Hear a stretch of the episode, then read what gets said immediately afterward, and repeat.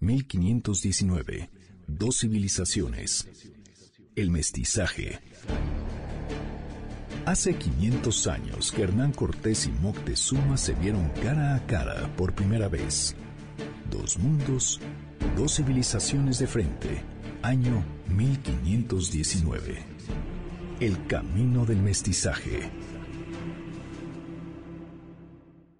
En todas las casas, en todos los palacios y templos mexicas, la actividad religiosa era gran parte de la vida diaria, lo que hacía de la capital Tenosca un centro no solo ceremonial, sino ritual que se respiraba en el ambiente.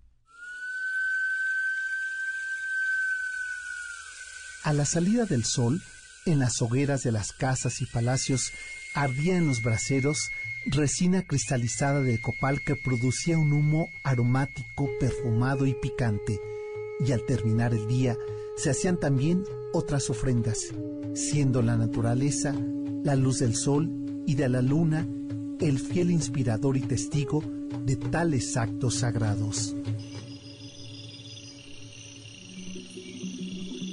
Por la noche, los sacerdotes hacían ofrendas, iniciaban autosacrificios en los templos y las montañas, y la gente común decía oraciones a los cuatro vientos y a los cuatro puntos cardinales antes de acostarse. El acto religioso por excelencia era la presencia de la ofrenda. Copal, sangre y flores. A veces incluían el pulque o el hule. El copal crepitaba en las brasas, producía un rápido humo blanco. Las flores emitían sus fragancias características y el pulque sus emanaciones alcohólicas. El hule al quemarse producía un intenso humo. Y finalmente, la sangre. La sangre se impregnaba en bolas de hierba seca que se quemaban también.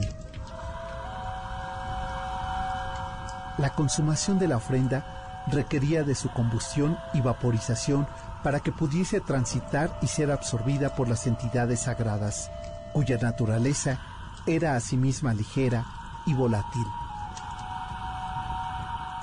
El símbolo de estos rituales fue alimentar a sus dioses con sustancias análogas, pero llenas de visiones espirituales.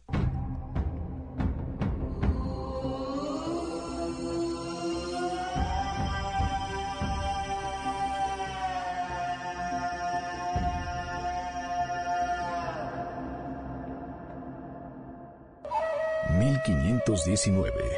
Dos civilizaciones. El mestizaje.